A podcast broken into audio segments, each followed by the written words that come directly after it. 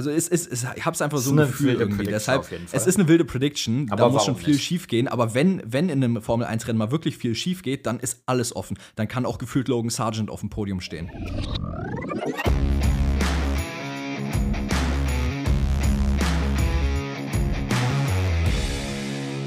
Ladies and Gentlemen, herzlich willkommen zurück zum Undercut Podcast, Episode 35. Es ist Race Week und wir befinden uns in Osten dieses Wochenende. Wir haben einige Themen für euch in dieser Pre-Weekend-Show wieder parat. Ich würde sagen, Perke, genug geredet, lass uns direkt reindiven. Oh ja, wir haben wirklich sehr, sehr viele Themen. Austin, geile Strecke, habe ich letzte Woche schon angesprochen, dass ich sie eigentlich sehr mag. Und es ist auch wieder ein Sprintwochenende. Diese Sprintwochenenden, die lassen uns einfach nicht in Ruhe.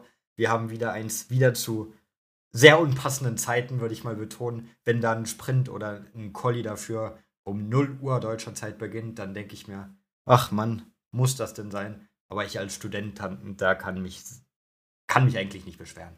Perke, du, schaust, du hast gestern wahrscheinlich sogar das Mexiko-Deutschland-Spiel um 2 Uhr geguckt. Also ich glaube, ich 0 Uhr. Ja, ja wusste ich doch, wusste ich doch. Ich glaube, ich glaube, 0 Uhr kannst du noch verkraften als äh, Student, der auch mal ein bisschen länger aufbleibt, oder? Ich glaube auch. Ich konnte heute, na gut, das ist ja auch nur von Samstag auf Sonntag, da kann ich erst recht lang wach bleiben, denke ich mal. Eben, also das kommt noch dazu. Also ja, die Zeiten sind vielleicht ein bisschen gottloser als sonst, aber es geht noch. Es ist jetzt nichts so wie Japan zum Beispiel, wo ich dann wirklich teilweise 4.30 Uhr nachts extra für diese Videos, die ich dann noch gemacht habe, wach war, um für euch den Content rauszubringen. Äh, dementsprechend kann man es nicht ganz vergleichen. Ja, es ist spät, aber es geht noch. Also. 4.30 Uhr, 4 Uhr Casual-Zeiten für mich in den Semesterferien gewesen. Aber das ist ein anderes Thema, würde ich sagen. Ich wollte gerade sagen, das, das ist, das ist äh, F1 unabhängig, solange bist du ja freiwillig aufgeblieben dann immer. ja, ich musste, musste andere Sportarten gucken. Was soll ich machen? Ja. American Football nehme ich an, richtig? Richtig. Und ja. jetzt, kommt, so. jetzt geht auch Basketball wieder los. Aber ah, ja, lass, uns, lass uns über Formel 1 reden. Ich wollte gerade sagen, wir sind ja kein Basketball-Podcast, ne? Richtig. Leider Gottes nicht. Hätte ich auch gern, aber naja. Fangen wir, mit den, fangen wir doch einfach mit den ganz großen Breaking News an. Und zwar, was jo. ist das Wichtigste, wenn wir nach Osten gehen? Die ganz großen Headlines sind: Ricardo ist zurück im Alpha Tauri. Ja, Daniel Ricardo, der Honey Badger, der Fan-Favorite. Er kann wieder fahren. Seiner Hand geht's wieder gut. Und das war es jetzt erstmal für Liam Lawson. Ist irgendwo schade, aber irgendwo schön, Ricardo wiederzusehen. Weil dass er fährt, heißt, er ist wieder bei 100%, er ist gesund. Und das wünscht man ja jedem Menschen irgendwo. Deswegen, ich freue mich, ihn wieder zu sehen. Ich freue mich, dass er rechtzeitig fit wurde für Vegas. Das ist ja für ihn besonders wichtig gewesen. Und deswegen schön, dass er zurück ist. Finde ich genauso. Also ich bin auch sehr happy, dass Ricardo jetzt zurück ist. Was ich vielleicht ähm, auf der anderen Seite natürlich ein bisschen schade finde, ist natürlich die Sache mit Lawson, da er ja eben keinen Sitz jetzt hat für nächstes Jahr. Er hat ja oft genug gezeigt, dass er es eigentlich kann und dass er ähm, das Talent hat, auch einen Sitz in der Formel 1 länger zu haben. Finde ich ein bisschen schade, aber wir haben von Lawson einfach genügend Performances gesehen und ich denke, der Mann wird auch dadurch von dem, was er gezeigt hat, bis jetzt einfach seinen Sitz in der Formel 1 bekommen. Nichtsdestotrotz, Ricardo ist jetzt zurück, Jetzt ist der Fokus erstmal wieder darauf, was kann er machen, weil er war jetzt lange wirklich nicht da. Ich glaube, sechs Rennen war es jetzt, die Lawson gefahren ist, ne? Irgendwie so fünf, sechs, irgendwas mhm, in dem glaub, Dreh. Ja. Also irgendwas in dem Dreh war es auf jeden Fall. Und ähm, Lawson hatte seine Zeit jetzt. Er hat gezeigt, was er kann. Er wird einen Sitz irgendwann kriegen in der Formel 1, dem bin ich mir sicher. Definitiv. Ähm, dementsprechend ja. bin ich jetzt einfach nur gespannt, was kann Ricardo jetzt machen? Kann er direkt aus dem Get-Go wirklich angreifen? Kann er zu Noda gefährlich werden? Oder wird es vielleicht doch erstmal, dass er bis zum Ende der Saison jetzt, sage ich mal, nur ähm, ja, Average Results liefert. Und da kommen wir nämlich dann auch eigentlich schon zum Hauptpunkt wieder, wo wir die letzten Wochen viel zu oft darüber diskutiert haben. Aber ähm, es ist wieder was Neues dazu gekommen und wir können dieses Thema einfach nicht liegen lassen, Perke. Nämlich das Red Bull-Drama, was aktuell immer noch da ist. Wer wird zweiter Fahrer bei Red Bull 2024 werden? Und ähm, gerade jetzt auch, dass Ricardo zurückkommt, hat natürlich einen riesen, riesen Einfluss auf das Thema, was wir in den letzten Wochen schon so oft besprochen haben. Oh ja, wir haben es in den letzten Wochen oft besprochen und ich glaube, in der, jetzt in der letzten Woche wurde es nochmal so groß, wie es selten war vorher, dieses Thema, weil es gerade wirklich drunter und drüber geht bei Red Bull. Wir haben die Thematik schon oft angesprochen. Jetzt ist öffentlich auch geworden, dass man Sergio Perez angeblich, es ist natürlich nicht 100% bestätigt, es sind Gerüchte, aber es sind eigentlich viele Quellen, verlässliche Quellen, die davon berichten, dass man Sergio Perez ein Ultimatum gesetzt hat, dass wenn er nicht Zweiter wird in der Fahrer-WM, dass er abgesägt wird, dass er rausgeworfen wird, wird und dass Daniel Ricciardo übernehmen wird. Und das könnte nochmal richtig knackig werden, weil wir haben es auch schon häufig angesprochen. Es sind nur 30 Punkte zwischen Perez und Hamilton. Und wenn Perez so weitermacht und auch Hamilton so weitermacht, wie er es jetzt die letzten paar Rennen gemacht hat, jetzt mal Katar ausgenommen, ähm, dann wird das richtig, richtig eng zwischen den beiden. Und dann kann es das wirklich gewesen sein für Perez. Ja, ganz klar. Die, per die äh, Paris sage ich jetzt schon, die Paris, ja genau, die Paris liegt bei Paris, ich glaube auch, Digga. Ähm, die Pace und gerade die aktuelle Performance, wie es läuft, das Momentum, wie man so schön sagt, liegt definitiv auf Hamiltons Seite. Darüber müssen wir nicht reden. Hamilton hat definitiv aufgeholt. Paris hat einfach Probleme gehabt ähm, über diese gesamte Saison hinweg. Das lässt sich einfach nicht vermeiden zu sagen. Und jetzt bleibt es wirklich spannend, wie du gesagt hast. Kann Perez wirklich diesen zweiten Platz in der WM halten? Und genau da ist ja auch diese Kontroverse. Hält Perez ihn nicht den zweiten Platz, dann hat er für 24 laut diesem Ultimatum keinen Sitz mehr. Hält er ihn, dann ist er dabei. Aber wiederum, da wir ja gerade über Ricardo geredet haben, was passiert, wenn Perez denn diesen zweiten Platz auf einmal nicht hält? Kommt dann Ricardo? Wer kommt dann? Weil letztendlich, du schmeißt Perez raus, und Ricardo ist nicht wirklich viel gefahren diese Saison und wir sind wieder in der Debatte der letzten Episoden schon drin. Ähm, was dann? Was machst du? Du kannst ja auch einen Ricardo, der nicht wirklich viel gefahren ist, plötzlich da reinsetzen. Ja, aber so hieß es ja jetzt immer wieder in den Medien, dass wenn Perez fliegt, wenn Perez den Platz nicht hält, dass dann Ricardo hochgezogen wird. So wird überall jedenfalls davon geschrieben. Und ich denke mal, wenn jeder davon schreibt, irgendwas wird schon dran sein. Ich mal, Klar, bei Medien muss man auch immer vorsichtig sein. Auch in dieser Saison wurde schon viel Quatsch erzählt. Aber ich denke, bei so einem Thema wird man nicht einfach irgendwas raushauen, ohne was zu wissen. Und wenn Perez, ach, jetzt sage ich auch schon Perez, du hast mich jetzt angesteckt, ne? Das ist schrecklich. Wenn, wenn, Ricardo, wenn Ricardo jetzt nicht zu schlecht ist, wovon ich nicht ausgehen werde, weil Ricardo ist alles in allem immer noch ein sehr guter Fahrer, ein sehr erfahrener Fahrer, der, denke ich, auch mit so einer Situation, dass er jetzt wieder ein paar Rennen raus war, umgehen kann. Ähm, wenn der Ergebnisse liefert und Perez nicht, dann wird man keine Sekunde zögern und dann, wenn Perez draußen ist, Ricardo hochziehen. Ja, das, also es haben auch einige von euch geschrieben bei uns auf Insta. Ähm, ja, natürlich, Ricardo ist kein schlechter Fahrer und natürlich kriegt Ricardo es auch dann übers, über die Lang, äh, über, ach Digga, ich kann heute auch nicht reden, über ähm, Langzeit gesehen es hin, sich sicherlich mit dem Red Bull zu arrangieren und das Ganze wieder einzufädeln.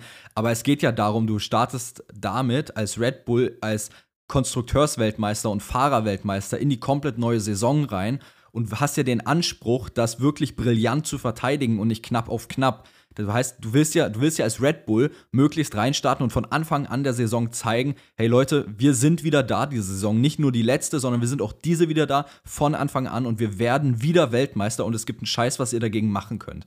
Und ich weiß nicht, ob da Ricardo am Anfang direkt das Zeug dafür hat, sich nur durch Winter-Testing direkt im ersten Grand Prix dann auch so zu beweisen, wie er es quasi müsste, laut den Erwartungen. Das ist der Punkt, den ich meine. Und das ist der Punkt, der mir auch schwerfällt, tatsächlich zu glauben, weil ich es einfach nicht für realistisch halte, diesen Anspruch ähm, an Ricardo auch zu setzen, dass er den erfüllt, meiner Meinung nach.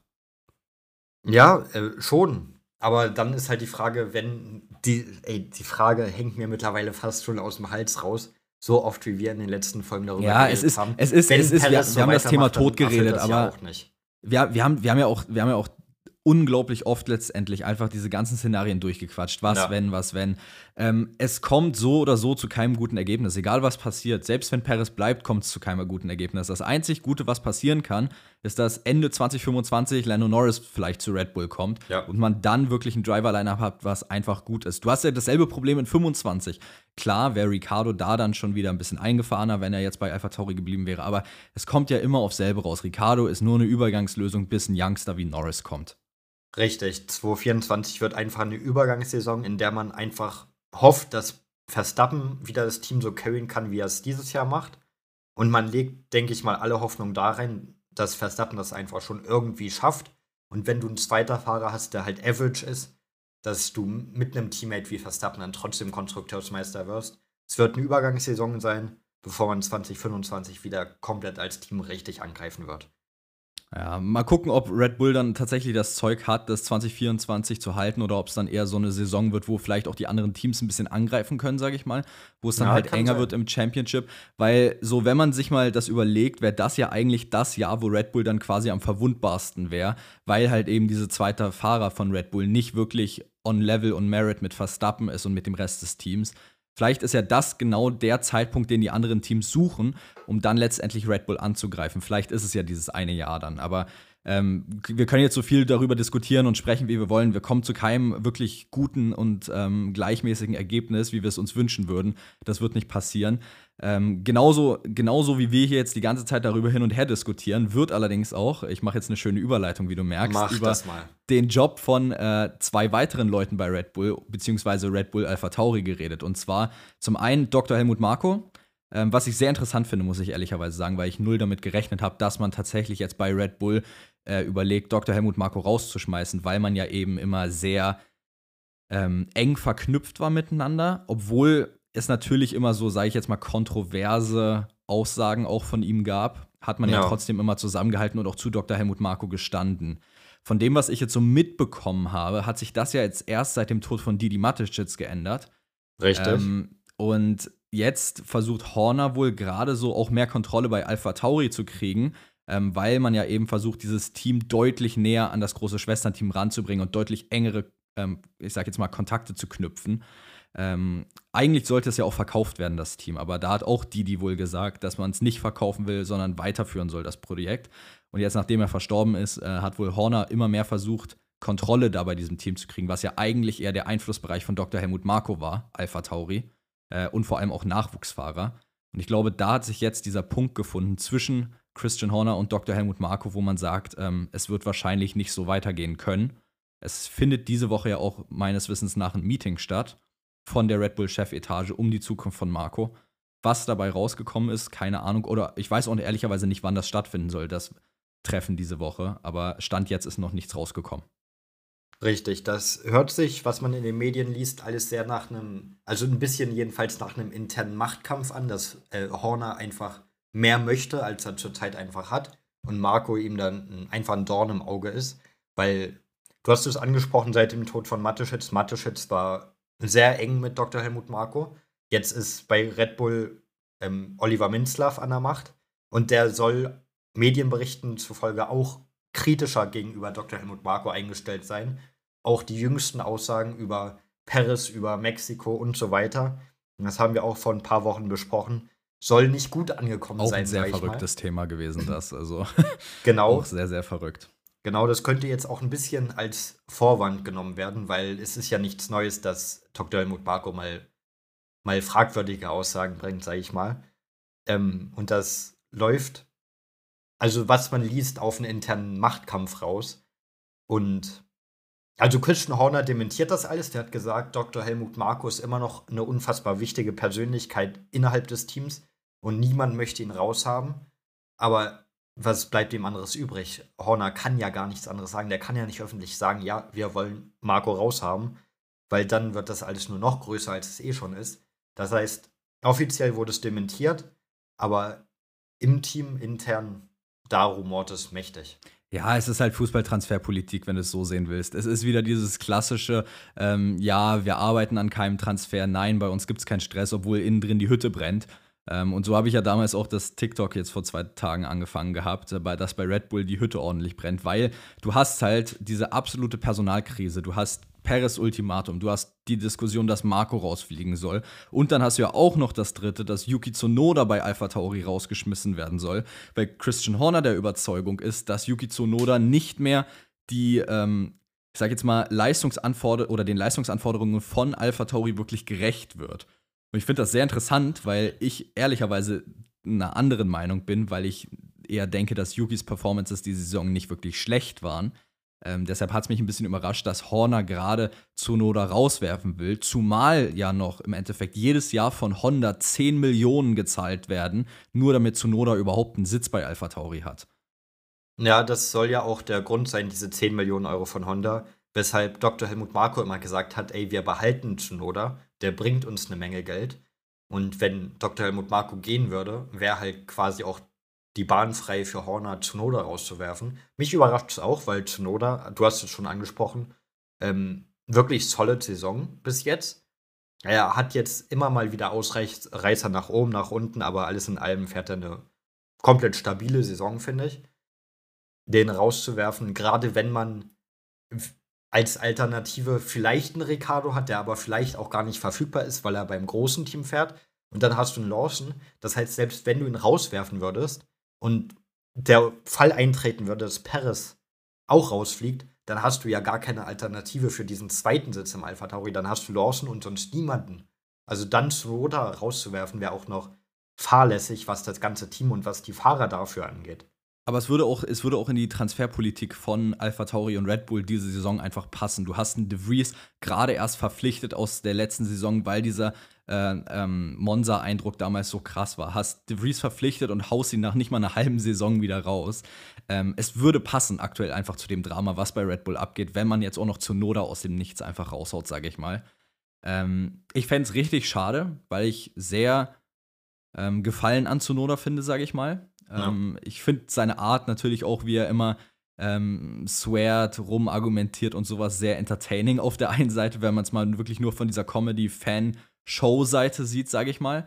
Ähm, aber auf der anderen Seite hat Sonoda auch gezeigt, dass er ein guter Fahrer ist und dass er es durchaus verdient hat und kann in der Formel 1. Ähm, alles in allem fände ich es sehr schade, vor allem wenn man bedenkt, dass Sonoda tatsächlich mit den richtigen Umständen und richtigen ähm, sage ich jetzt mal, mit der richtigen Unterstützung noch deutlich mehr erreichen könnte als das, was er jetzt geschafft hat. Vielleicht wird ja doch noch ein Wechsel von Tsunoda irgendwann anrücken, wenn halt sich das Thema mit Dr. Helmut Marko wirklich nicht mehr wirklich ausgeht und man dann halt sagt, okay, wir trennen unsere Wege und Christian Horner trennt auch die Wege mit äh, äh Alpha Tauri und Yuki Tsunoda. Vielleicht kommt ja dann tatsächlich ein Wechsel zu anderen Teams.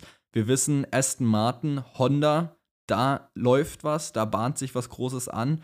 Ähm, vielleicht ein Wechsel zu Aston Martin sollte da Platz werden, oder? Ich habe es damals in meinem 2026er Grid in meiner Prediction angesprochen. Was ist mit McLaren? McLaren ist auch eine Möglichkeit, die dann 2025 einen komplett offenen Sitz hat, wenn Norris gehen sollte. Also Ende 2025, Anfang 26. Ja, ist richtig. Du hast es, ey, ich möchte einfach nicht, dass er zu McLaren geht, weil ich einfach nicht möchte, dass du Recht behältst und mir das dann, dann kann ich mir das mein, meine ganzen Lebtage noch anhören ich habe gesagt, Tsunoda geht zu McLaren und er ist da hingegangen. Allein deswegen möchte ich. Aber es wäre wär mal wieder so ein I told you Moment in dein Gesicht, so ja, nach dem Motto. Genau das möchte ich nicht. Sag ich dir, wie es ist. Aber, aber es wäre es wär mal wieder so ein schöner Moment, den es mal braucht irgendwo. Nee, den, den brauchst gar nicht.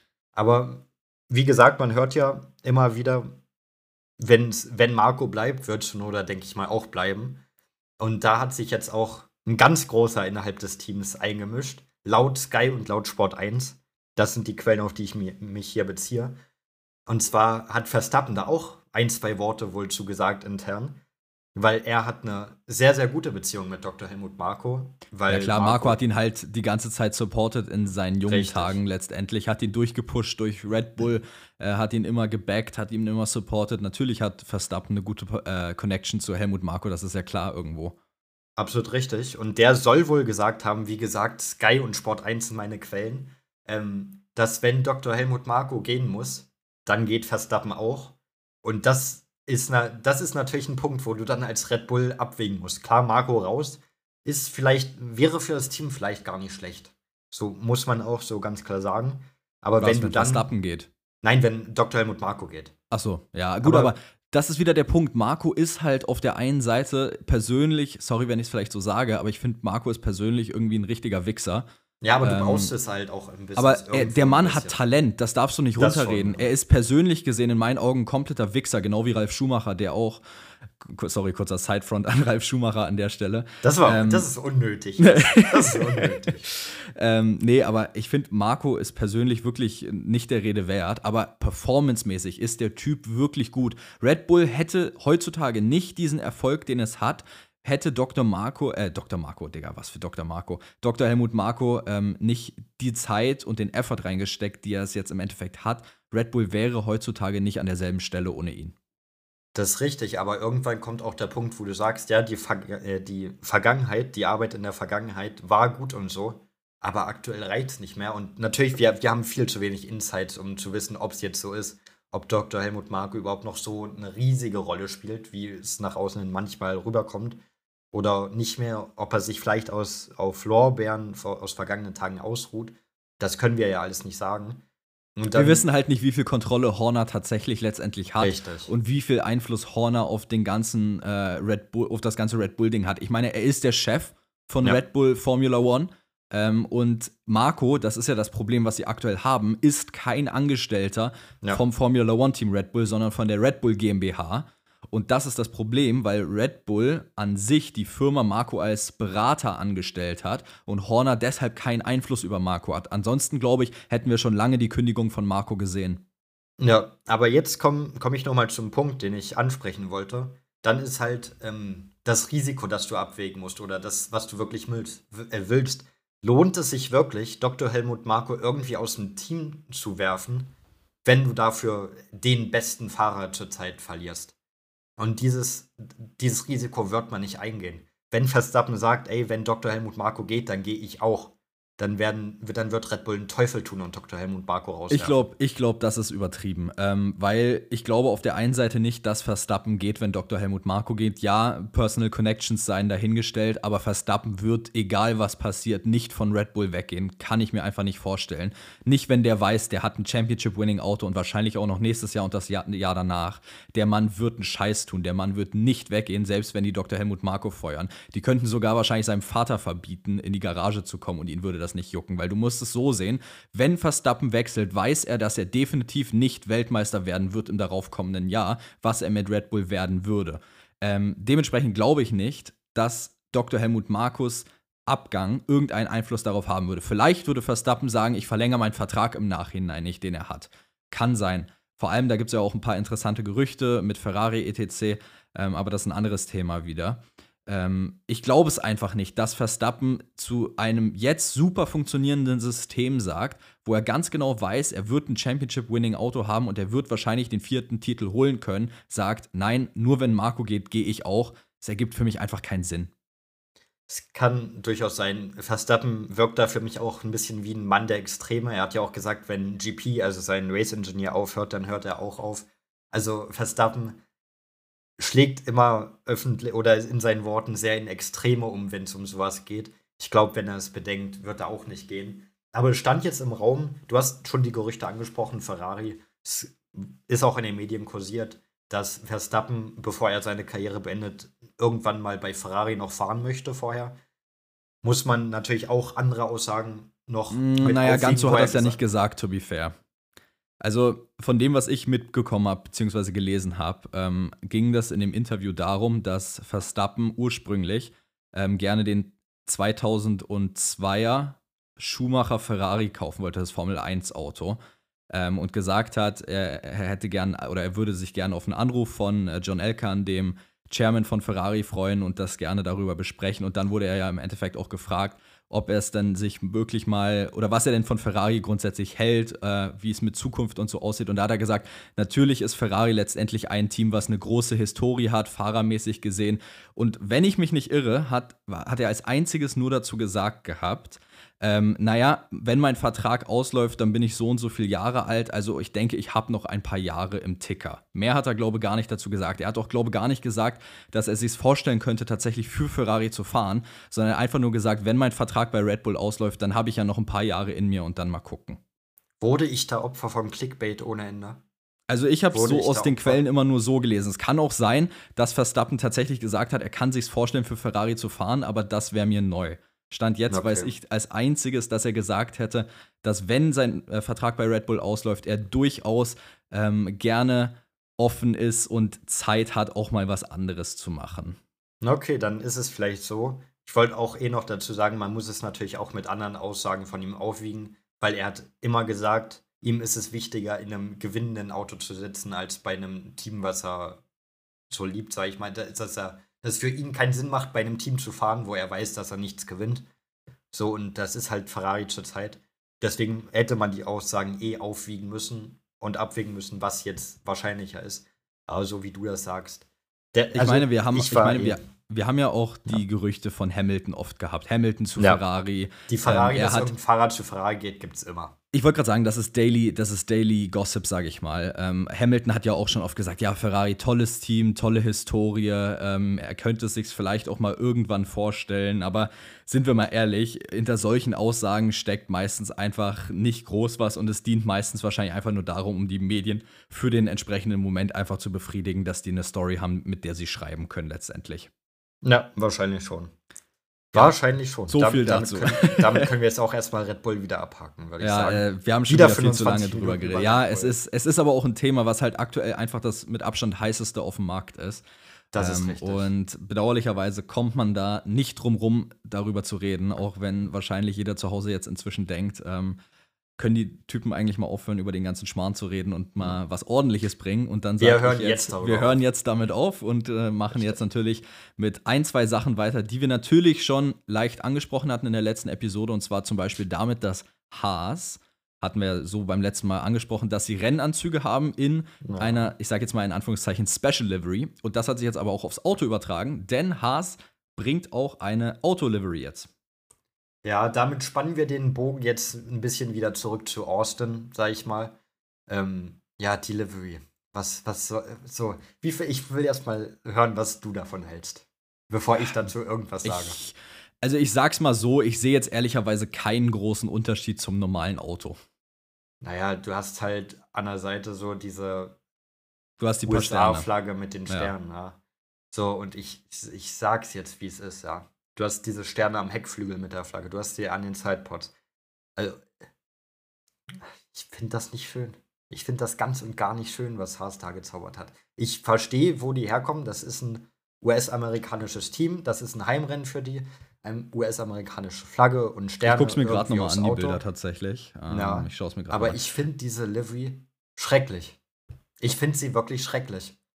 Das ist, ich finde das gar nicht schön. Da könnte ich schon wieder über eine Livery abranten hier. Aber ich, ich finde das richtig. Nein, fang nicht wieder an, über die pinke Alpine Livery zu ranten. Nein, nein, ich, ich bleibe hier voll bei Haas heute. Und auch hier kann ich sagen, genauso wie bei der pinken Alpine Livery, hässlich. Ich finde, also man muss es natürlich in echt auf der Straße sehen, aber auf den Bildern, die man jetzt hat von dem Haas, finde ich, diese, diese Livery ist die schlechteste, die wir diese Saison gesehen haben. Mit Abstand. Ich finde das ähm, so schlimm. Boah, also ich finde es auch nicht geil, wenn ich es mir jetzt so angucke nochmal. Oha, ähm, ich bin mal nicht ich, allein der Meinung. Ich schaue ich schau sie mir, schau sie mir auch gerade, wie gesagt, nochmal an auf dem Insta-Account von Haas. Ähm, ja, also wie gesagt, das eine ist, die sieht jetzt nicht ewig krass anders aus, meiner Meinung nach, zu der normalen Livery. Klar, es ist jetzt ein bisschen weniger weiß, weniger schwarz und halt diese USA-Flagge mit dabei, aber boah, wirklich geil sieht die jetzt nicht aus. Also. Nee, Dankeschön, Dankeschön. Wow, ähm, ich glaub's ja nicht. Ja, nee, also ja. ich find's jetzt auch nicht wirklich überragend. Ähm, nee, ich find's also in den hässlich. digitalen Rendern sieht es jetzt wirklich nicht so geil aus. Vielleicht ist Richtig. auf der Strecke anders. Manchmal ist es ja dann doch was anderes, wenn das, das Licht sein, dann, sage ich mal, ein bisschen anders ist. Aber Stand jetzt ähm, ist es ja okay, sage ich mal. Na, ich, ich treffe da härtere Worte. Ich finde das einfach Absturz pur. Naja, aber Haas Delivery sorgt nicht für Performance-Upgrades oder Downgrades, aber Haas bringt Upgrades. Haas bringt significant Upgrades, so hieß es. So steht es in Notion drin, ne? jedenfalls, wie so du es reingeschrieben hast. Ja, ich habe Upgrades geschrieben. Ich habe da ein Typo drin, aber das ist jetzt völlig egal. Upgrades, ja. Ja. Ähm, und zwar hat Steiner schon oft betont, dass beim Haas besonders neben dem Reifenverbrauch und was auch für den äh, schrecklichen Reifenverbrauch ähm, zuständig ist, ein bisschen das Heck war. Und das Heck wurde jetzt wohl komplett überarbeitet und soll jetzt in Austin komplett anders aussehen. Sie sollen das sehr akribisch angegangen sein, dieses Problem vom Heck. Und da bin ich gespannt. Also es wurde wirklich gesagt, es soll komplett anders aussehen. Es soll komplett neu gemacht sein, das Heck. Und wenn das stimmt, bin ich sehr gespannt, in, wie es aussieht erstmal und wie sich das dann wirklich auf die Performance auswirken wird. Ob das einen großen Einfluss hat. Weil rein theoretisch müsste, es das, müsste das ja, wenn man die große Schwachstelle angegangen ist und verbessert hat. Aber mal sehen, da bin ich sehr gespannt auf Haas dieses Wochenende. Ja, Haas wird wirklich interessant. Ähm, Gerade wenn man sich die Saison, so wie sie jetzt ein bisschen verlaufen ist, auch anguckt im Nachhinein. Ähm, es ist jetzt nicht die beste Saison von Haas nee. gewesen, to be fair. Nee. Ähm, und Haas braucht diese Upgrades tatsächlich sehr dringend. Ähm, zu meiner, jetzt kommt nämlich wieder meine Daily Günther Steiner Buchquote. Äh, sie muss kommen, sie muss kommen, das wusstest du doch. Ähm, und zwar hat Günther Steiner in seinem Buch damals nämlich auch gesagt, ähm, Upgrades sind also man bringt Upgrades nicht, weil man sie Zweck des Sinn von Upgrades bringen muss. Du musst ja erst schauen, was passt mit dem Auto nicht, musst gucken, zu welchen Strecken könnte dieses Problem vermehrt auftreten, wo eher weniger. Und dann musst du einfach gucken, ob man vielleicht nicht sogar irgendwie mehr über das Auto äh, herausfinden muss oder vielleicht so am Auto anpassen kann, bevor man komplett neue Teile wiederum entwickelt. Und anscheinend muss es ja jetzt aber so schlimm gewesen sein, dass man tatsächlich gesagt hat, egal was wir machen, es, es bringt nichts, wir brauchen wirklich komplett neue Teile, um dieses Problem dementsprechend anzugehen. Ich hoffe für Haas, weil seit dem Buch bin ich so ein bisschen Haas-Sympathisant, sage ich mal. Ähm, genau to be fair, äh, es geht halt auch eigentlich nur um Haas und ich glaube, dass deshalb hat das nochmal so einen extra Effekt aus dem Buch. Wahrscheinlich ähm, schon, ne? ähm, und dann haben wir natürlich auch den einzigen deutschen Fahrer im Grid, haben wir auch bei Haas. Zusätzlich noch das noch, genau. Nee, ähm, ich fände es einfach cool für Haas, wenn sie ehrlicherweise jetzt mal ein gutes Wochenende wieder haben, vielleicht auch mit Punkten, weil zusätzlich ist es ja noch Heim Grand Prix von Haas. Das ist ja noch das nächste. Ja. Es ist ja, es ist Home Grand Prix jetzt Punkte zu holen. Ich meine, letztes Jahr zu dem Zeitpunkt hat man gerade den MoneyGram-Deal bekannt gegeben, dass man jetzt einen Long-Term-Sponsor hat, der wirklich viel Budget mit reinbringt, dass man immer an die Budget Cap rankommt, sage ich mal, und wirklich Potenzial hat, sich über lange Jahre zu entwickeln und die Teamsicherheit gerade finanziell hat. Und man hat direkt, wenn ich mich nicht irre, Punkte oder sogar Double Points geholt in Osten letztes Jahr dementsprechend, ich, ich würde mich richtig freuen für Haas, wenn man es dieses Jahr wieder erreichen könnte. Einfach weil diese Saison noch nicht wirklich promising war, soweit. Das ist richtig, die Saison war noch gar nicht. Kann man eigentlich sagen, das habe ich mich gerade gefragt, kann man eigentlich sagen, dass die erfolgreichste Saison von Haas die erste Saison ist, die sie je dabei waren. Ich meine, es war 2016, als die eingestiegen sind. Also 2016 waren sie sehr stark, das weiß ich, ich glaub, noch. Ich glaube, das war die erfolgreichste Saison die, jemals oder die allererste. Ich bin mir nicht sicher, ob es 2016 war. Auf jeden Fall die Saison 18 war auch irre stark, okay. wenn ich mich nicht irre.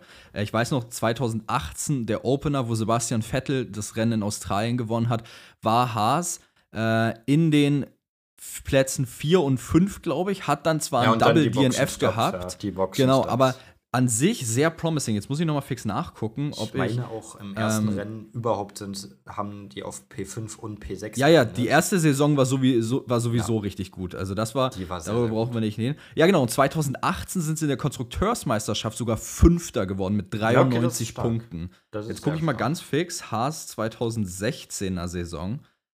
Wann äh, das genau ablief, das war Haas. Bap, bap, bap. Ähm, das, Season das Report. Och, Bruder, gebt mir doch einfach eine Tabelle hier. Wikipedia. Wikipedia. Ey, ich guck auch mal. Ey, es ist furchtbar. Wikipedia ist auch manchmal echt ein bisschen nervig.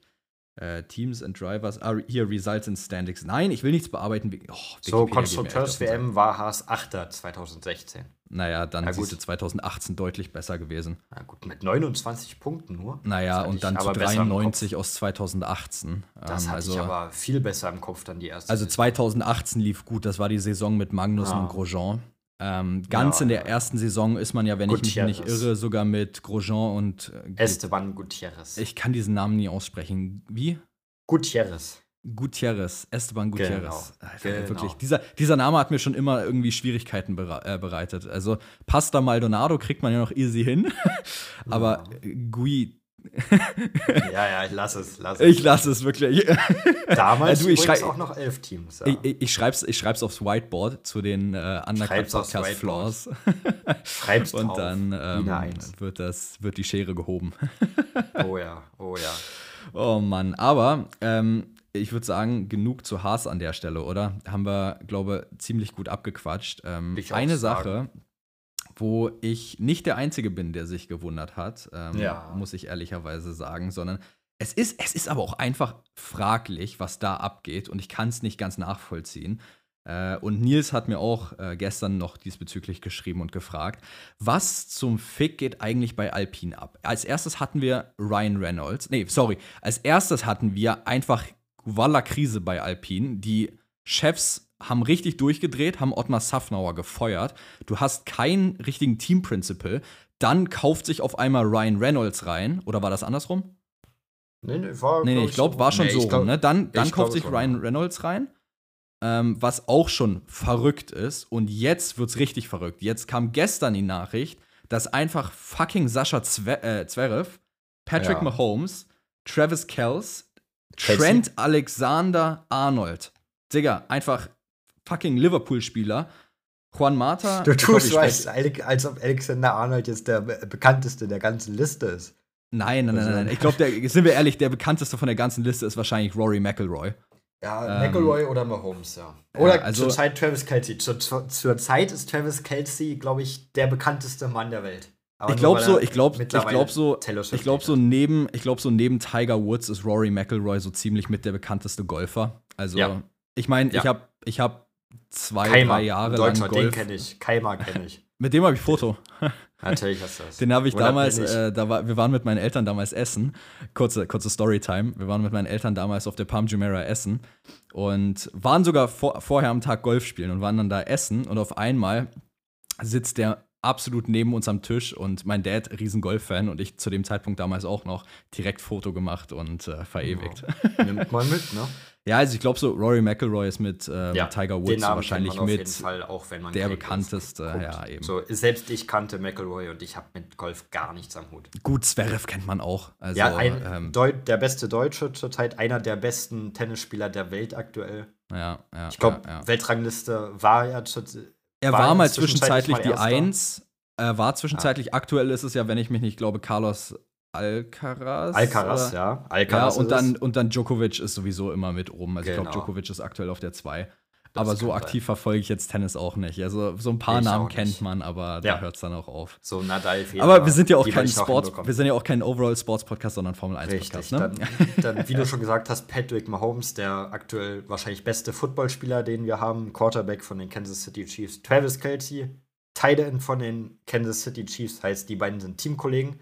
Travis Kelsey sehr oft in den Medien zurzeit, weil er sehr viel gerade mit Taylor Swift zu tun hat, sage ich mal. Ach, das wird auch noch ein Thema das Wochenende, ne? Was? Taylor Swift. Wird es? Es gibt, es gibt mehrere Gerüchte, dass Taylor Swift dieses Wochenende in Osten sein wird. Okay. Ähm, ist unbestätigt natürlich, ähm, ja. aber es gibt die Gerüchte. Und jetzt stell dir mal vor, die taucht da auf, wie auf einmal die ganzen Zuschauerzahlen auch über TV und so in die Höhe schnellen werden, nur weil die ganzen Swifty-Fans alle dann einschalten. Das ist richtig, aber ich kann diesen Namen Taylor Swift nicht mehr hören. Ich kann es auch nicht mehr. Ich, also ich, mich regt das richtig auf inzwischen. Also ähm, das Ding ist, wie gesagt, jeder kann gerne die Musik hören. Ich finde die Musik von ihr auch cool, keine Frage. Und ich höre sie mir auch gerne an, aber das, was da inzwischen abgeht, ist doch einfach irre, oder? Ja, ich, also ey, die Kinos, diese, diese Kino-TikToks, wo die Leute einfach einen Film von einer Konzerttour von ihr angucken und dann unten tanzen, Digga, das ist doch einfach irre. So auch immer, ich möchte einfach nur Football gucken und dann spielen halt zufällig die Kansas City Chiefs gerade und dann wird da die Hälfte des Spiels nur darüber geredet, dass Travis Kelsey jetzt, wenn Taylor Swift ausgeht, so, ich will einfach nur Football gucken, aber die reden das die Hälfte des Spiels nur über Taylor Swift. Ja, das gut. nervt mich mittlerweile. So, ich würde sagen, genug Celebrity Gossip. Wir reden, glaube ich, seit fünf Minuten nur über genau. Celebrity und andere ja, Sportarten, abgesehen von der Formel 1. Ja, wir haben, glaube ich, noch nicht alle, alle durch, die, die investiert haben, glaube ich. dann Alexander Arnold vor. hast du, vorge äh, hast du gesagt. Ja, der hat mich sehr überrascht. Trent hat mich sehr überrascht. Richtig. Juan Mata, ehemaliger Fußballspieler, hat zum Beispiel bei Manchester United gespielt, wurde Weltmeister mit Spanien. Rory McIlroy hatten wir, Golfer. Und Anthony Joshua, ich glaube, ehemaliger, nicht aktueller, ehemaliger Heavyweight Champion im Boxen.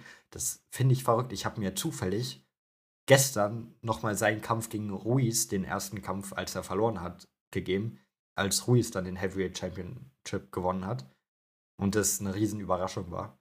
Aber das ist jetzt schon wieder ein anderes Thema. Ich wollte gerade sagen, wir driften schon wieder in Boxing ab. Also, naja. Ähm, Boxing habe ich mir aber letztens auch angeguckt. Ich habe ja den KSI ja. Logan Paul, äh, das Pay-Per-View-Event. Es, es ist, nee, da muss, ich, da muss ich sagen, es ist, KSI hätte nicht verlieren dürfen, aber das ist eine andere Sache schon wieder. Er hat halt nur KSI, gehackt die ganze Zeit. Dass aber KSI da verloren hat, ist wie gesagt, genug vom Boxing, genug von anderen Sportarten. Wir sollten wieder zurück zu Alpin kommen. Wir schweifen hier gerade ein bisschen in unseren Daily Talk ab und ich weiß nicht, ob jeder hier gerade so Bock auf unseren Daily Talk hat. Ich glaube nicht, ne. ah, naja. Okay, gut, zurück ja, zu Alpin. Ähm, Irgend, gerade jetzt, warum? müssen die ja im Team sehen. Ja, ich, genau, das ist das, sehen. genau das ist es auch, was ich mich frage. Du hast ähm, Alpin auf der einen Seite da, die in meinen Augen einfach ein kompletter Haufen scheiße aktuell sind, die zusammengewürfelt sind, keinen wirklich guten Plan haben. Und ich verstehe es nicht, warum so viele Leute jetzt so viel Geld gerade in das Team reinstecken, was eigentlich nicht mal einen Chef hat, stand jetzt. Nicht mal ein ja. Teamchef. Ja, ich, ich verstehe es nicht. Also irgendwo muss ja ein Masterplan dahinter sein, aber ich kapiere nicht, wo der sein soll und was der sein soll. Ich, ich weiß es auch nicht. Ähm, so, wenn so viele Leute auf einmal auch investieren und so große Namen vor allem, irgend, die werden ja einen Plan vorgelegt bekommen haben, warum sie investieren sollten. Und dann hat die der Plan so überzeugt, dass sie gesagt haben, ja Mann, ich mach das. Das heißt, irgendwas muss Alpine ja im Hintergrund laufen haben, dass die denken, ey, wir greifen in den nächsten Jahren wenigstens die Top 4 wieder an. So, ja, ich kann mich nicht, was es ist, aber ich weiß es nicht. Ich kann mir nicht vorstellen, dass so viele Leute investieren, ohne dass Alpine da einen Plan hat.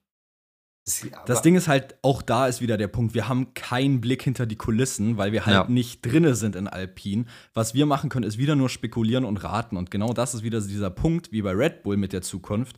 Ähm, was bringt uns spekulieren? Wir können zwar sagen, ja, das kann so und so passieren, aber wir wissen es ja im Endeffekt nicht. Und es läuft auch nur darauf hinaus, dass wir einfach abwarten müssen und schauen müssen, was wird. Das ist leider wahr. Leider wissen wir da nicht mehr. Das, das wäre jetzt natürlich, wenn wir so Insights hätten und die im Podcast breit treten könnten. wäre cool, oder? Aber, aber leider ist es noch nicht so weit. Ja, mal gucken, mal gucken.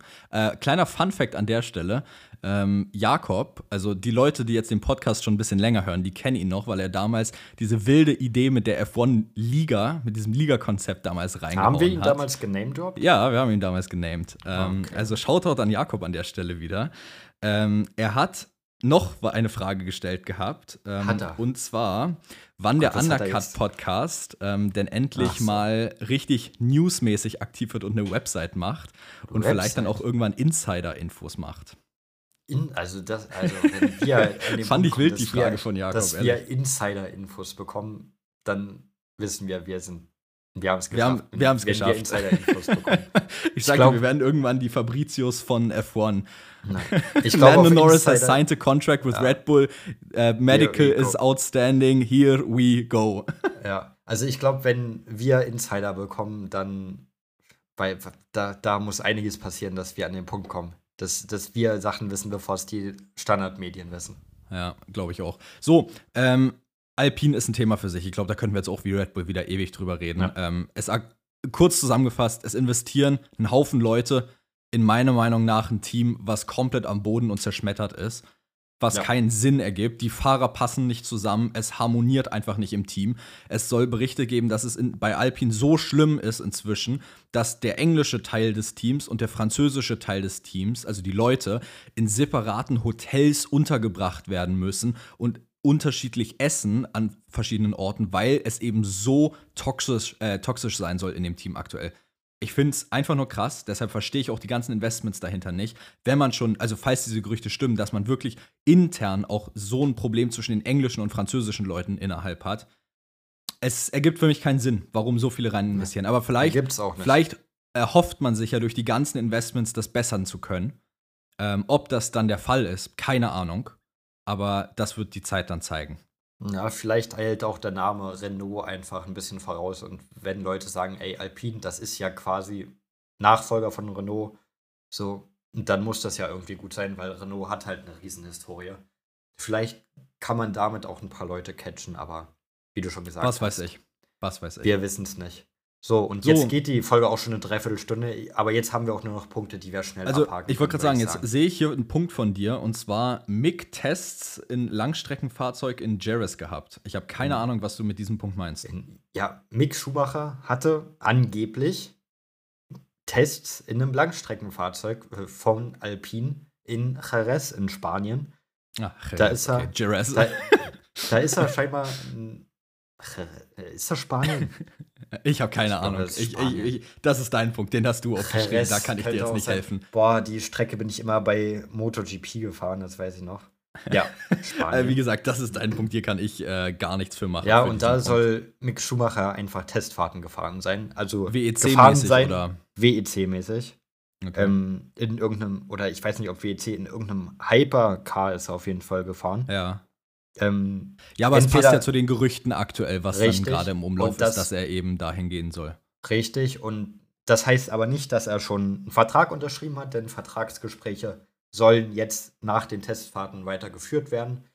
Das heißt, da bewegt sich was. Das könnte in eher naher Zukunft vielleicht sogar zum Abschluss kommen. ich finde es sogar ehrlicherweise gut, muss ich ehrlicherweise sagen, weil ähm, ich finde es besser, wenn Mick in einer anderen Rennserie aktiv fährt, als nur Testfahrer bei ja. McLaren Mercedes zu sein, weil dadurch ja. hast du eben nicht diese aktive Renn-Experience, die du dann dadurch auch sammelst durch die WEC zum Beispiel. Ähm, und wenn er dann versucht, Ende 2024, Anfang 25, wo die Silly Season richtig krass abgehen wird, wo die meisten Contracts auslaufen. Ich glaube, wir hatten es ja darüber geredet, dass irgendwie von 20 Contracts 14 auslaufen. Genau. Ähm, dass ich glaube, wenn Mick da eine Chance haben will, dann muss er auch aktiv irgendwas fahren, weil ich nicht glaube, dass ihm nur diese Reservefahrerrolle reichen wird, wenn Mick irgendwo einen Sitz scoren will. Dementsprechend finde ich gut, weil man hat ja auch zum Beispiel bei Nick DeVries gesehen, der dann Formel E gefahren ist, der hat sein Potenzial dann entfalten können und hat dann gezeigt, ähm, ich bin noch da, ich kann es noch, ähm, nehmt mich für eine Runde. Und dann war es ja auch bei Alpha Tauri so, aber ist halt Alpha Tauri Red Bull, ne? Musst du dazu Richtig. sagen. Richtig. Du hast es angesprochen, über die Formel E, über, über andere Rennserien konnten sich auch schon andere Fahrer reviven. Ich denke da auch an Albon zum Beispiel, der dann ein Jahr DTM gefahren ist und dann zu Williams wiedergekommen ist, nachdem er bei Red Bull rausgeflogen ist. Also es kann deine Karriere schon retten, wenn du ablieferst. Aber es kann auch ganz schnell passieren, dass du dann aus dem Blickfeld fällst. So, das ist ein 50-50-Ding. Ich hoffe für ihn, dass es gut läuft. Wir werden es irgendwann sehen, ob er jemals wieder zurückkommt. Ja, schauen wir mal, was wird. Genau. ähm, ansonsten würde ich sagen, kann man das äh, recht fix abhaken, würde ich mal sagen, wa? Genau. Dann Gut. machen wir weiter mit einem anderen Team, und zwar mit McLaren. Und zwar genau. ist McLaren im Entwicklungsprogramm tätig geworden, denn McLaren hat Bianca Bustamante äh, ins Entwicklungsprogramm geholt. Das, die, das ist die erste Frau im McLaren-Entwicklungsprogramm. Und sie wird jetzt im, in der kommenden Saison in der F1 Academy fahren. Ähm, ja, sie ist noch sau jung. Also sie habe ich erstmal, habe ich sie wirklich oft auf meiner For You auf TikTok. Das nervt mittlerweile. Ja, wir Aber, wollen über deine For You-Page wollen wir gar nicht anfangen zu reden, nee. was da an Frauen Jeden, gezeigt wird, Perke. Nee, ich habe ich hab keine. Hast ähm, du nicht mehr? Nee. Ah. ähm, jedenfalls Bianca Bustamante, junges Talent. Sie ist 18 Jahre jung. Ja. Ähm, kommt von den Philippinen. Ja, ich glaube, genau das war jetzt meine nächste Frage gewesen, ob sie von da kommt, weil ich hatte genau. heute auf Insta ein Video gesehen von McLaren wo nämlich eine junge Fahrerin vorgestellt worden war. Und da hatte ich mich jetzt nämlich im Nachhinein schon gefragt, ob das die dann war. Aber genau, das hat meine das Frage dann jetzt beantwortet. Das ist er. 18 Jahre von den Philippinen, erste Frau im McLaren-Nachwuchsprogramm, im Entwicklungsprogramm. Ist geil, finde ich Talent, cool. Talent, das man auf jeden Fall im Auge behalten sollte, sage ich mal. Finde ich, find ich sehr, sehr geil, muss ich ehrlicherweise ja. sagen. Ich bin noch, Safe. ich hab's, wir haben ja in der einen Episode auch darüber gefragt gehabt. Ähm, ich kann mal gucken, ich suche die mal fix raus. Wir hatten ja in der einen Episode auch gefragt gehabt, ähm, ob die Leute es sich vorstellen könnten, ähm, dass eine in den nächsten zehn Jahren eine Frau in der Formel 1 fährt. Und wir haben 95 Votes darauf bekommen, Perke, wo 45 Leute gesagt haben, also 47 Prozent, dass das passieren wird. Ja. Und 53 Prozent aller äh, 50 Votes gesagt haben, dass es nicht passieren wird. Ähm, das heißt, auch hier sieht man, sehr gleichgeteilte Community eigentlich, was das angeht. Und ich fände es cool, ehrlicherweise. Weil es würde den Sport auch wieder more inclusive machen, ja. was das Ganze angeht. Aber ich bleibe halt auch immer noch bei dem Punkt, den ich damals schon gesagt hatte, dass es, wenn es passiert, ähm, nicht politisch oder money-based sein soll, sondern wirklich talentmäßig. Ja. Und wenn man sich aber auch mal bestimmte ähm, Talente anguckt, finde ich, wenn man die richtige, das richtige Training, etc., das über Jahre so weitermacht. Ich glaube, wir kommen in den nächsten zehn Jahren sicherlich an den Punkt, wo das irgendwann passieren wird. Na, wer weiß, vielleicht wird es ja Bustamante. Ich meine, sie ist 18 Jahre alt, so das ist unfassbar. Sie hat, noch, sie hat noch ihre ganze Karriere vor sich. Richtig, und wenn sie jetzt von McLaren so gepusht wird und auch so gefördert wird. Warum nicht? Das Ding ist, wir haben Warum ja auch nicht? dieses Jahr, wir haben ja auch dieses Jahr schon in der Formel 3 Sophia Flörsch am Fahren. Ja. Ähm, ich finde ich find Sophia Flörsch richtig cool, aber ich bin jetzt nicht der Meinung, dass Sophia Flörsch das größte Talent ever ist. Ähm, und was ich aber sehr interessant finde und was ich glaube, ist, dass wir in den nächsten drei bis vier Jahren mindestens ein, zwei Fahrerinnen in der Formel 2 sehen werden. Das kann und sehr ich gut glaube, sein, ja. so da, wenn das passiert und das regelmäßiger passiert, dann wird es nicht mehr lange dauern, bis wir irgendwann die erste äh, Fahrerin in der Formel 1 sehen werden. Was ich ja. sehr cool fände. Ja, auf jeden Fall, auf jeden Fall. Ja. Ich, Mal gucken, ja. was wird. Ähm, eine kleine Info habe ich sogar noch am Rande dafür, weil mir das eingefallen ist durch Zufall jetzt noch. Und zwar ähm, die F1 Academy, die wird ja aktuell von Susie Wolf geführt, wenn ich ja. mich nicht irre. Ähm, die wurde bis jetzt noch nie im Fernsehen übertragen oder in irgendeinem, äh, sage ich jetzt mal, irgendein Rennen davon wurde noch nie übertragen. Das ändert sich jetzt aber, nämlich das finale Rennen von der F1 Academy dieses Jahr aus der 23er Saison wird nämlich dieses Wochenende in Osten übertragen. Das ist cool. Also, falls jemand Lust hat, sich ein paar ähm, junge Talente anzuschauen, gerade auch Fahrerinnen, dann empfehle ich wirklich dieses Wochenende F1 Academy, was übertragen wird. Ähm, Practice 1, Practice 2, Qualifying, Race 1, Race 2 und Race 3. Drei Rennen, ein, zwei Qualifying, nee, ein Qualifying. Also genug Content wird auf jeden Fall geliefert dieses Wochenende von der F1 Academy und ab nächstem Jahr wird jedes Rennen im TV übertragen. Das ist cool. So, man muss denen auch mal eine Plattform geben, dass sich da mal mehr Leute mit auseinandersetzen, finde ich. Das ist ein Schritt in die richtige Richtung, auf jeden Fall. Ja. Ähm, ganz kurz vielleicht an der Stelle auch noch, was ich zum Beispiel, oder was mir jetzt da auch aufgefallen ist. Ich finde, genau, auch wenn es nur ein Videospiel ist, ich weiß auch nicht, wie ich jetzt gerade drauf gekommen bin, aber wenn du dir zum Beispiel EAFC 24 anguckst, ja. du hast ja jetzt zum ersten Mal Fußballerinnen mit in dem Ganzen mit drin. Ja. Ähm, äh, ich weiß nicht, ob es nur mir so vorkommt, aber es scheint für mich, als würden auf einmal auch deutlich mehr Leute Interesse und vor allem Kenntnis über den Frauenfußball Frauenbundesliga kriegen. Genau dadurch. Ja, schon generell, die letzten Jahre hat das schon sehr zugenommen, finde ich. So die letzten Jahre wird Frauensport auch in männerdominierten Sportarten, sage ich mal, immer populärer.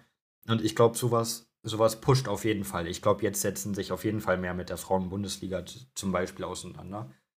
Ist auf jeden Fall ein Schritt in die richtige Richtung, finde ich. So ja, also ich hoffe, also das ist halt so die Hoffnung, die ich für F1 Academy und so habe, ähm, dass wenn es mehr, mehr Airtime kriegt, quasi mehr übertragen wird, ähm, mehr repostet wird, geshared wird, dass halt auch mehr Leute sich dann damit auseinandersetzen. Weil ich ja. finde, äh, du hast Formel 1, Formel 2. Formel 2 gucken noch viele, aber so dann alles, was da drunter kommt, Formel 3, ähm, gucken schon weniger. Formula One Academy wurde bis jetzt noch nicht mal übertragen. Dann gibt es ja auch noch äh, Formula W, ne? Ich glaube, ja. Women's Formula gibt es auch noch. Oder wurde die geclosed für F1 Academy? Kann ich dir gar nicht. Das ist sagen. nämlich auch jetzt schon wieder das perfekte Beispiel. Ich weiß es nämlich nicht, weil man sich bis jetzt halt nicht damit wirklich beschäftigt hat. Und genau das ist so dieser Punkt, wo man vielleicht ansetzen könnte und sagen kann, Na, wir geben dem Ganzen mehr Airtime, damit mehr Leute es mitkriegen, weißt du? Ich gehe mal davon aus, dass Formel, Formula W äh, geschlossen wurde, weil von Academy ist ja auch ausschli ausschließlich weiblich. Also Eben, ich, also das weiß ich jetzt aus. nicht. Ähm, ich gucke es mir nach der Episode nochmal an, um es dann fix zu wissen. Ähm, aber äh, das ist eigentlich das perfekte Beispiel. Wenn man dem Ganzen mehr Airtime geben würde, mehr Newstime geben würde, dann würde man sowas auch deutlich einfacher wissen und müsste sich nicht in Nischen erst wieder komplett reinlesen. Das ist richtig. Ja, naja, was soll's. Gut, schönes Thema, abgehakt. Ähm, kleine Anmerkung an der Stelle. Ähm, ich hatte es auf TikTok heute gepostet. Es gibt aktuell von F1 Unlocked ein Gewinnspiel, ähm, nämlich wo man Tickets, Grandstand-Tickets für den Las Vegas Grand Prix inklusive Flights und Accommodation, also Unterkunft und Flüge, gewinnen kann. Ähm, checkt am besten einfach mal irgendwie auf unserem TikTok oder Insta-Kanal diesen Link in unserer Profilbeschreibung ab. Da findet ihr dann den Link zum Gewinnspiel. Da könnt ihr bis zum 24. noch teilnehmen. Ähm, ich würde es auf jeden Fall empfehlen, weil es kostet nichts. Ähm, und sind wir mal ehrlich, die Chance darauf ist zwar wahrscheinlich gefühlt so groß wie ein Lottogewinn, aber, aber sie ist da. Sie ist da und es schadet nicht, daran teilzunehmen. Absolut richtig. Weil, und weil wir nett sind, gatekeepen wir das natürlich auch nicht, sondern teilen es mit euch. Ja, nee, also F1, falls ihr das hört, sponsert uns gerne. Gerne, ja. Nein, wir würden aber, auch gerne ähm, nach Vegas fliegen. Machen wir. ja, true, true. Ähm, nee, overall äh, einfach nur kleiner Hinweis, dass ihr es nicht vergesst, weil vielleicht gibt es ja doch diesen kleinen, winzigen Funken, der dann vielleicht bei irgendeinem dann tatsächlich eintrifft und dann äh, ihr im besten Fall sogar das Ding gewinnt. Würde mich ja. freuen für euch. Wäre cool, ja. Ähm, Wäre sehr, sehr cool, aber wie gesagt, die Chance darauf ist wahrscheinlich gefühlt wie ein Lottogewinn. Das ist richtig. Aber so. da, da, sind wir gerade bei Vegas. Und ja. wir haben ja schon immer gesagt, gerade Vegas, USA, besonders Vegas ist Show. Und ja. damit wird die Rennwoche von Las Vegas auch eingeläutet nämlich zusammen mit Netflix und mit Golfern. Da sind wir wieder zurück beim Golf. Wir waren vorhin bei Rory Irgendwie McElroy. ist diese Episode sehr äh, All-Sports-like, ne? Nicht nur Formel 1, habe ich das Gefühl. Richtig. Wir waren vorhin bei McElroy, jetzt sind wir wieder beim Golf, denn es gibt den so am 14.11. Mitternacht um deutsche, äh, der deutschen Zeit ähm, gibt es den sogenannten Netflix Cup, der live auf Netflix übertragen wird. Und da machen vier Formel 1-Fahrer mit, gepaart mit vier Golfern und spielen halt Golf. das ist halt der ganze Punkt. Da spielen vier Formel-1-Fahrer in Teams. jeder wird gepaart mit einem Pro-Golfer und die spielen Golf. So, und mitmachen werden Alex Albon, Pierre Gasly, Lando Norris und Carlos Sainz. Das sind Albon hat einen unfairen Vorteil. Richtig. Aber seine Freundin ist halt sein, Golferin. Seine Freundin wird nicht mitmachen, das heißt, er wird nicht mit ihr zusammenspielen können. Aber falls ihr von den Formel-1-Fahrern abseits der Strecke nicht genug bekommt, dann ist das vielleicht ist das, das euer Anlaufpunkt, vereinfacht genau. gesagt. Genau. Ähm, ja, sehr interessant. Äh, ich gucke mal, ob ich reinschauen werde, aber 14.11. ist noch ein bisschen hin, also habe noch ein bisschen Zeit drüber nachzudenken. Das kann ich jetzt schon sagen. Obwohl Albon drin vorkommt. Obwohl Albon drin vorkommt, aber da interessiere ich mich einfach viel zu wenig Ach, für Golf. Mama mia. Dass, Mama ich, mir mia, da, Mama dass ich mir da um 0 Uhr 18, 18 Löcher Golf angucke. Naja, ist vielleicht, ist vielleicht ein bisschen viel. Mal gucken. Das mal schauen, wird nicht passieren. Ähm, so, Perke, ich würde sagen, ähm, bevor wir jetzt noch irgendwas groß sagen, würde ich gerne deine Predictions haben. Genau, die haben wir heute irgendwie ganz bis zum Ende aufbewahrt. Macht nichts, das irgendwie. Beste kommt zum Schluss. Richtig, und das, ja, heute haben wir wieder viel zu predikten, würde ich sagen. Und zwar Qualifying, oh, ja. Sprint Shootout, Sprint und das Rennen. Und das ist dieses Wochenende wieder nicht einfach. Aber ich sehe Verstappen auf 1. Ja. Das ist universell an anwendbar heute, dieser Satz. Verstappen auf 1. Kann ich auf vier Sessions anwenden. Ich weiß noch, den haben wir in Singapur gesagt, am Ende war Verstappen irgendwo auf 12 gefühlt. Richtig, aber den wende ich heute wieder viermal an. Verstappen auf 1. Das ist mir völlig egal. Ja. Ähm, und dann wird es halt tricky dahinter. Dahinter hast du dann ähm, McLaren, Dahinter hast du Mercedes, dahinter hast du Ferrari, die, denke ich, dieses Wochenende auch nicht zu schlecht sein werden. Hm. Ja. Und deswegen gehe ich im Qualifying auf zwei mit Landon Norris und auf drei mit George Russell. Sag okay, pass auf. Ähm, Pole Position holt sich Verstappen im Qualifying. Auf Platz 2 wird Lewis Hamilton landen und auf Platz 3 Sergio Perez. Okay, Perez habe ich vergessen das ist ja noch fair. Egal, ich ja, ändere das ähm, jetzt nicht mehr. Sprint, Sprint, äh, Sprint-Shootout bleibt bei mir eigentlich das gleiche, außer dass Perez und äh, Hamilton Plätze tauschen. Ja, gut, dann packe ich da mal Perez für Russell rein. Würde ich sagen. Dann, und, aber ich äh, glaube tatsächlich, weil ich, das wollte ich nochmal ansprechen, weil ich Norris auf 2 habe. Kurzer, ein kurze Side Note einfach noch zu Norris. Ich glaube, dass er so angefressen ist wegen Katar, dass der jetzt in Austin so zurückschlagen will und auch wird, dass Piastri dieses Wochenende nicht, nicht mit ihm mithalten kann. Das glaube ich. So, jetzt können wir weitermachen. Mm, mal gucken, mal gucken. Mal Piastri ist, glaube ich, auch ja. gut für eine, für eine Überraschung zu haben. Also, glaube ich auch, äh, aber schauen, schauen einfach, wir mal, was wird. Das ist einfach mein Bauchgefühl, dass Norris dieses Wochenende zurückschlagen wird. Ah, ich ich kann es ich auf jeden Fall irgendwo verstehen, sagen wir es so. ähm, nee, also wie gesagt, dann äh, Spray, äh, Sprays. Ja, klar. Bruder, ich kann wirklich nicht mehr. Äh, Stunde macht mich schon wieder fertig hier. Ähm. Sprintrennen, ähm, Verstappen auf 1. Ja. Dann sehe ich Lewis Hamilton wieder auf 2 und George Russell auf 3 tatsächlich. Mhm, mhm. Dann packe ich einen Sprint Paris auf 2 und ja, Norris auf 3. Okay, und dann machen wir es jetzt richtig verrückt fürs Hauptrennen. Ich sage, Max Verstappen wird ein DNF haben. Okay. Ähm, ich sage, Lewis Hamilton wird gewinnen. Mhm. Dann sehe ich auf Platz 2 ähm, den tatsächlich McLaren von Oscar Piastri. Na. Und auf Platz 3 sehe ich tatsächlich den Aston Martin von Fernando Alonso. Ja, das ist, das ist. Ich glaube, ich habe ich hab so ein, ich habe es irgendwie so im Gefühl, dass das Hauptrennen in Osten so ein richtiges Chaosrennen wird, wo einfach richtig die Scheiße am Dampfen ist und alles drunter und drüber geht. Ja, kann sein. Wer weiß, wer weiß. Also es ist, es, ich habe es einfach so ein Gefühl irgendwie. Deshalb, es ist eine wilde Prediction. Aber da muss schon viel nicht? schief gehen. Aber wenn, wenn in einem Formel 1-Rennen mal wirklich viel schief geht, dann ist alles offen. Dann kann auch gefühlt Logan Sargent auf dem Podium stehen. Ja, das ist jetzt ein bisschen sehr extrem. Meinst Na, du? gut, das ist schon sehr extrem, ja. Uh, so, dann würde ich. Aber wiederum, bedenk mal Brasilien damals, als auf einmal Gasly auf dem Podium stand oder Ocon auf einmal in Ungarn gewonnen hat. Oder Monza, als dann Gasly auch gewonnen hat. Ja, oh, oder so. Genau, ja. ähm, ja, dann sage ich Verstappen auf 1. Dann sage ich, ja, was sage ich? Russell auf 2 und Hamilton auf 3. Doppelpodium Mercedes im Rennen. Na, dann haben wir doch, äh, sage ich jetzt mal, eine recht interessante und äh, komplexe Prediction gemacht für das Wochenende. Ich denke, die wird sich wahrscheinlich dann nach FP1 und so noch ändern. Auf jeden Fall wird sich das ändern. Äh, also mal gucken, wie dann unsere tatsächlichen Kick-Tip-Predictions aussehen. Aber ähm, ja, ich würde sagen. werden abweichen. Ja, die werden Fall. abweichen, so wie immer eigentlich.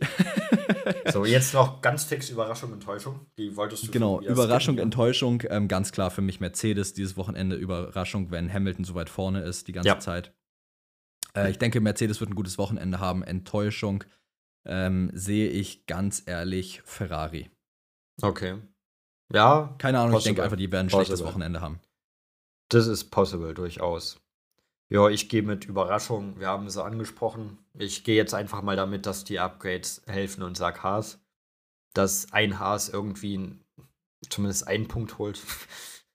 gehe geh ich jetzt einfach mal mit. Ähm, ich würde ich würd mich freuen für Haas, sagen wir es so. Würde ich mich auch. Ähm, und Enttäuschung. Ja, was sagst du da? Was sagst du da jetzt am liebsten? Na, ich habe Ferrari gesagt. ja, ich sag nicht Ferrari. Keine Ahnung. Auch wenn du, wenn Ferrari in, nein, wie wollen die denn enttäuschen? Ähm, Albon. Nee, Albon enttäuscht nie. Solange er Keine alles Ahnung. Gibt, bin ich Paris. ähm, Stroll. Nee. Obwohl, wenn Stroll Ferrari, kann nicht mehr enttäuschen. Wenn, Stroll kann nur noch überraschen. Der, der, kann nicht enttäuschen. Wenn Ferrari in keiner einzigen Session in den Top 3 ist, ist schon enttäuschend. Ne? Gerade wenn es vier gezeitete Sessions gibt. Ja. Ja, gehe ich mit, ich gehe mit mit Ferrari einfach. Okay. Mach ich es langweilig. Als ob oh, ich muss Mann, mir ey. jetzt hier auch nicht irgendwas Special, irgendwas Specialiges ausdenken, wenn es naja. auch so einfach geht. Ich wollte gerade sagen, es geht ja manchmal so einfach. Gut, ähm, ich würde sagen, wir haben es, Perke, oder? Ja, wieder lange Folge heute. Ja, lange Folge, aber äh, war auch einiges zu besprechen wieder. Dementsprechend, ja, falls euch der Podcast immer häufiger zu den über 1 Stunden Folgen, ne? Das ja, schon irgendwie. Zeit. Schon, aber macht ja nichts, macht ja nichts. So, falls euch der Podcast dementsprechend gefallen hat, lasst doch gerne eine 5-Sterne-Bewertung da. Äh, es hilft uns wirklich sehr weiter und äh, will an der Stelle dann auch nochmal ein ganz kleines Dankeschön aussprechen an alle, die zugehört haben. Wir haben jetzt letztens die 1000 Follower auf Spotify geknackt. Wir sind wieder in den Charts drin seit gefühlt einer Woche. Ähm, und es ist einfach krass, was aktuell mit dem Podcast wieder abgeht. Wir haben 1000 Streams über auf eine Episode gemacht, weit über 1000 Streams, ich glaube irgendwo 1200, 300 jetzt innerhalb von weniger als sieben Tagen. Ähm, es ist wirklich krass, was aktuell abgeht. Dementsprechend Dankeschön. Ähm, und falls euch der Podcast, wie gesagt, weiterhin gefällt, lasst gerne eine 5-Sterne-Bewertung da. Ansonsten wünsche ich euch ein schönes Wochenende. Ähm, genießt die Formel 1. Wir hören uns wieder am Montag zur Post-Weekend-Show. Und dementsprechend das war wieder das dritte dementsprechend. Irgendwie habe ich es sehr oft, dass ich dieses dementsprechend sehr oft sage. Aber naja, egal. Dementsprechend ein schönes Wochenende und wir hören uns am Montag. Bis dahin. ciao. ciao. ciao,